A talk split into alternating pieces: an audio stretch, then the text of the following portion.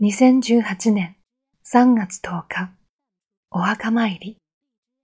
職場のリーダーとしてのやりがいを感じていた40代のエンさん。しかし、最近は仕事や家庭のことでの心配事が増えるようになりました。ある時、古い友人から同窓会に誘われたエンさんは、ふとお墓参りをしたいと思いました。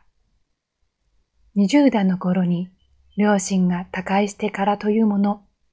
遠く離れた田舎に忙しさを理由に足が遠のいていたからです。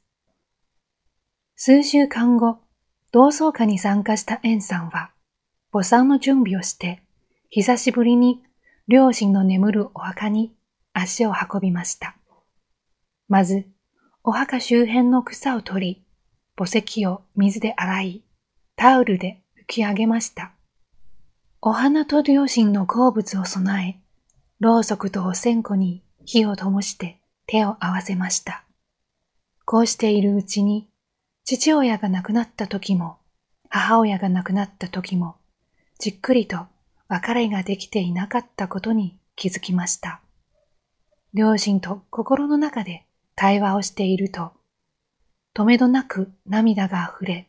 ありのままの自分でいいと思えたのでした。